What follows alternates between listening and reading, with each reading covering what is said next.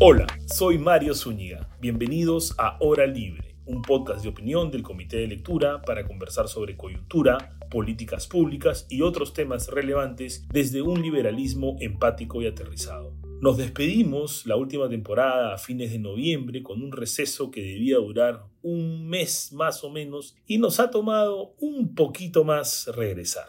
El retraso, por cierto, es atribuible 100% a mí, a este podcaster, pero bueno, esperemos compensar la espera a nuestros oyentes con una muy buena temporada de hora libre, con temas de discusión e información que sean interesantes y útiles para ustedes. Esta temporada vamos a hacer algo distinto, ya que todos los episodios van a girar en torno a un eje temático, a un gran hilo conductor, pero tratando, por supuesto, en cada episodio un aspecto de ese tema o un caso concreto eh, con mayor profundidad, con mayor evidencia, con, con algunos, alguna casuística, por supuesto. El gran tema que hemos escogido para esta temporada es el riesgo cómo lo, lo, afrontamos como sociedad. Así que a lo largo de los próximos nueve episodios vamos a analizar distintas amenazas, entre comillas, porque no todas son amenazas reales, y cómo lidiamos con ellas como sociedad vamos a tener invitados en algunos episodios para que en función a su expertise o, de algunos em,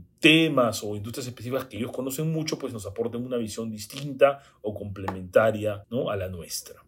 Vamos a conversar así de pandemias, de nuevas tecnologías o de nuevas actividades humanas en las que por los propios sesgos que tenemos como seres humanos y por nuestro instinto de conservación solemos tender a magnificar los riesgos involucrados. El magnificar los riesgos que nos toca enfrentar nos lleva a implementar medidas que muchas veces nos imponen costos mayores al beneficio que implica reducir o eliminar ese riesgo con el que estamos lidiando.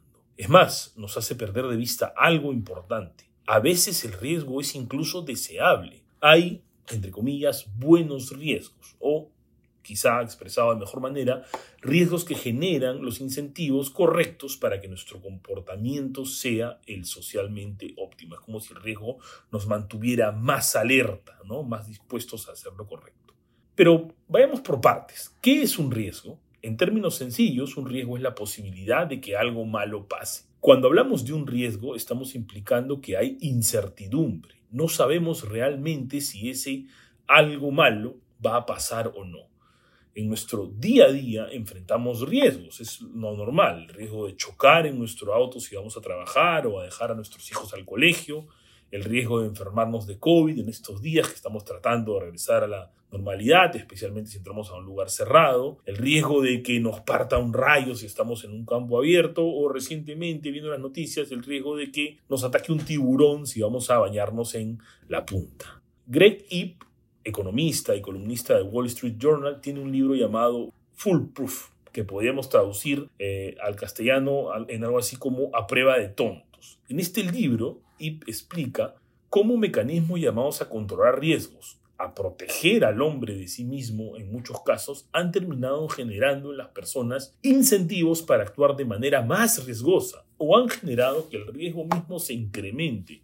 Quizá no necesariamente su probabilidad, pero sí la magnitud de este evento negativo que se pretendía evitar en primer lugar. Y de ejemplos muy interesantes de esto. Los cascos de fútbol americano la introducción del casco en el fútbol americano en 1905, primero en sus modelos iniciales en cuero y luego a fines de los años 30 en sus versiones de plástico, ya más parecidas a los actuales cascos, ha generado que los jugadores incurran en tácticas más agresivas, en movidas más agresivas, ¿no? como esto de embestir a los jugadores contrarios con la cabeza. El autor cita un estudio que compara las lesiones producidas entre 1959 y 1963 con las producidas entre 1971 y 1975, según el cual las lesiones mortales se redujeron en 10%. Uy, esto parece bueno.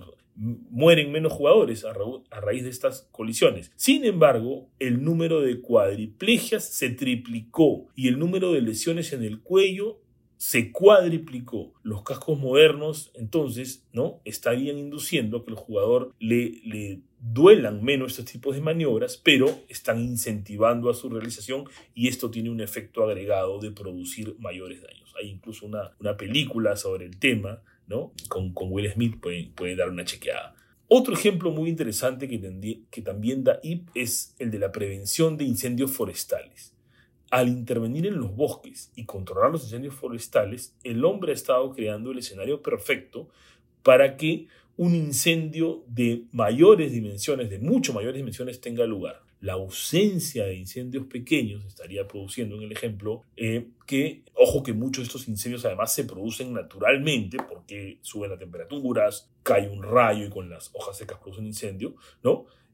Estos incendios, ojo, incluso son necesarios para regenerar los suelos, tienen un efecto positivo, ¿no? Pero el prevenir estos incendios pequeños ha facilitado que se acumule en los bosques mayor cantidad de arbustos, hojas y otra maleza que al secarse y caer al piso son luego el combustible del próximo gran incendio. Y por eso es que en los últimos años ha estado incrementando el volumen de los incendios. ¿no? Hemos prevenido incendios chicos, pero estamos generando el combustible para, esos, para otros grandes incendios.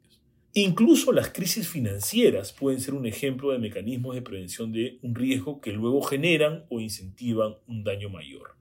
Economistas como Paul Volcker, expresidente de la Fed, el Banco Central de Reserva de Estados Unidos, si quieren hacer el paralelo, se han cuestionado si al intervenir a través de préstamos repetidamente, la autoridad monetaria no ha hecho sino reforzar los patrones de conducta que terminan generando riesgos aún mayores. La gran crisis financiera, por supuesto, fue un fenómeno multicausal, pero creo que puede hacerse el caso de que el actuar eh, del Estado fue un factor importante, al dar la sensación de que un rescate siempre solucionaría las cosas.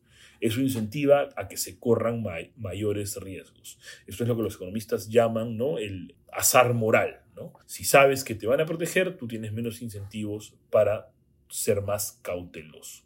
Ahora bien, ¿por qué pasa todo esto? El ser humano tiene lo que se llama aversión al riesgo. Para decirlo de manera muy sencilla, todos tenemos miedo a que pasen cosas. El miedo en sí mismo no es malo y hasta podría argumentarse que es esencial para sobrevivir. Tiene una explicación evolucionaria, si quiere. Tiene sentido, por supuesto, prevenir antes que lamentar, como dice la frase que le da el título a este episodio. El problema es cuando ese miedo nos hace subestimar o sobreestimar ese riesgo y los costos de la prevención se vuelven a veces, ¿no? Tenemos un riesgo de que sean o muy, muy pequeños o que sean demasiado grandes. De lo que estamos hablando ahora es del impacto del segundo efecto, ¿no? Que, el segundo, la segunda posibilidad, que sobrevaloremos los riesgos. ¿Por qué sobrevaloramos los riesgos? La economía conductual y la psicología han documentado muchos sesgos que hacen que nuestro comportamiento se aparte de un ideal totalmente racional, ¿no? Es un ideal, por supuesto. El común de las personas tiene, por ejemplo, lo que se llama aversión a las pérdidas. Esto quiere decir que se sufre más o tiene o se tiene una mayor aversión a las pérdidas de lo que se disfruta o ambiciona una ganancia. En otros términos, los costos o riesgos que tenemos que asumir respecto del estado actual de las cosas nos parecen peores que los beneficios dejados de obtener si no se modifica dicho estado. El ejemplo clásico es, nos duele perder más 20 soles de lo que nos gusta encontrarnos 20 soles en la calle. Como consecuencia de este sesgo, los riesgos que modifican el status quo nos producen mucho más preocupación que los riesgos que no lo modifican. También influye en nuestro razonamiento lo que se llama en la eh, economía conductual, en la psicología, el sesgo de heurística disponible. ¿Qué significa esto? Pues que nos impacta más el riesgo sobre el cual tenemos más información disponible o quizá el que más nos impresiona o tiene más cobertura mediática. El ejemplo clásico es el de volar en avión. El riesgo de sufrir un accidente en avión es mucho menor, la probabilidad, ¿cierto? Es mucho menor a la, de, que de tener un accidente si viajamos en auto. Sin embargo, más gente tiene miedo a volar a la que tiene miedo a subirse a un auto o a un bus. En el Perú especialmente deberíamos tener mucho más temor de transitar la pista que los aires. Las cifras que tenemos de accidentes, ¿no? Eh, sobre todo en viajes interprovinciales, son, la verdad es que alarmantes, preocupantes, eh, comparadas con otros países, son, la verdad, extraordinarias. Estos sesgos, que son muy humanos y no son irracionales, pues creo que sí tienen una utilidad como primera reacción intuitiva, se trasladan también al aspecto regulatorio. Los funcionarios públicos de carácter técnico tienen incentivos para ser excesivamente precavidos al aprobar nuevas tecnologías o sustancias. ¿Por qué? Porque los sesgos que les comentaba determinan que el funcionario no asuma los costos de no aprobar una nueva tecnología o sustancia, pero que éste sí sea culpado si las cosas no funcionan adecuadamente si las ha aprobado. Y como los funcionarios públicos también actúan maximizando su beneficio, saben que si no actúan de esa manera, o sea, si no son excesivamente precavidos, se exponen a perder sus puestos de trabajo o incluso a ser sancionados o investigados. Esto ha sido largamente investigado respecto de las autoridades sanitarias, que son excesivamente precavidas al aprobar los registros de nuevas drogas por temor a las comisiones investigadoras a las que son sometidos cada vez que una nueva droga genera algún daño o controversia. Este tipo de comportamiento está recogido expresamente en muchas legislaciones y es conocido como el principio precautorio. Este principio no es necesariamente malo, pero en su expresión más radical sí implica tomar precauciones a cualquier costo. Especialmente cuando se trata de proteger la vida o la salud, mucha gente afirma que, entre comillas, el costo no importa o, entre comillas, hay que tomar todas las precauciones necesarias. El problema es que estas precauciones tienen costos, no solo costos explícitos, como el dinero que hay que gastar en nuevos tratamientos o el hecho de que en el ejemplo de los incendios forestales que les daba, los bomberos mueren a ir de apagar los incendios, sino principalmente en, en, un tema de costos de oportunidad, es decir, lo que dejamos de hacer con estos recursos o lo que ya no se puede hacer cuando se toma una precaución que implica, por ejemplo, una prohibición de una, de una actividad, una conducta o una no aprobación, equivalente en este caso a una prohibición de un uso de un determinado medicamento. La aversión al riesgo, el miedo, como decíamos, no son malos per se. Es lo que esperamos y muchas veces es un instinto que nos permite sobrevivir, como decía. El problema es que si no analizamos los costos o las consecuencias no deseadas, estamos generando otros riesgos. Parafraseando aquí una línea de Tolkien en El Hobbit, a veces nos escapamos de los duendes, ¿no? Para ser atacados por los lobos. De esto tenemos muchos ejemplos y los vamos a analizar en detalle a lo largo de la temporada, pero déjenme adelantar uno utilizando además hechos de interés reciente, las plantas nucleares. La energía nuclear es una de las energías mucho más limpias que hay, pero mucha gente tiene en la memoria el recuerdo del catastrófico accidente de la planta de Chernobyl. Y luego del accidente de la planta nuclear de Fukushima, que no tuvo ni de lejos las mismas consecuencias, muchos países comenzaron a cerrar sus plantas nucleares. Ello ha tenido enormes costos no solo reflejados en los precios de combustible, sino en vidas humanas. Los países que han cerrado plantas nucleares están usando más electricidad generada por carbón, que implica muchas más muertes en términos de su misma operación, mueren personas en la operación de estas plantas por accidentes, y también de la contaminación que genera. Obviamente el carbón genera mucho más contaminación que una planta nuclear. Y es más, ahora mismo estamos sufriendo las consecuencias geopolíticas de ese cierre de plantas en términos de la dependencia de países como Alemania, eh, uno de los países que más plantas nucleares ha cerrado, del gas ruso. ¿no? Esa dependencia implica que, por ejemplo, se tomen sanciones fuertes contra un país agresor.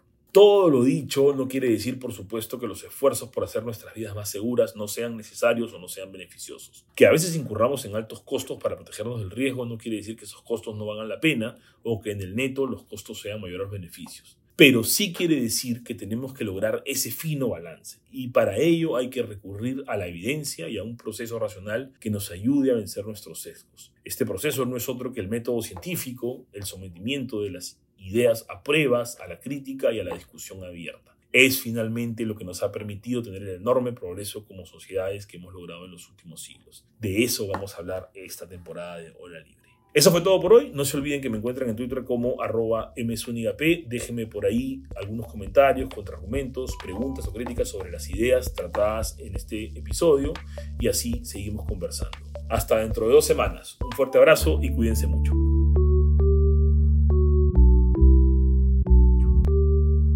Este podcast fue producido y editado por Vania García, curadora de Comité de Lectura. Si quieres apoyar nuestro trabajo, te invitamos a suscribirte a Comité de Lectura en nuestra página web www.comitedelectura.pe planes.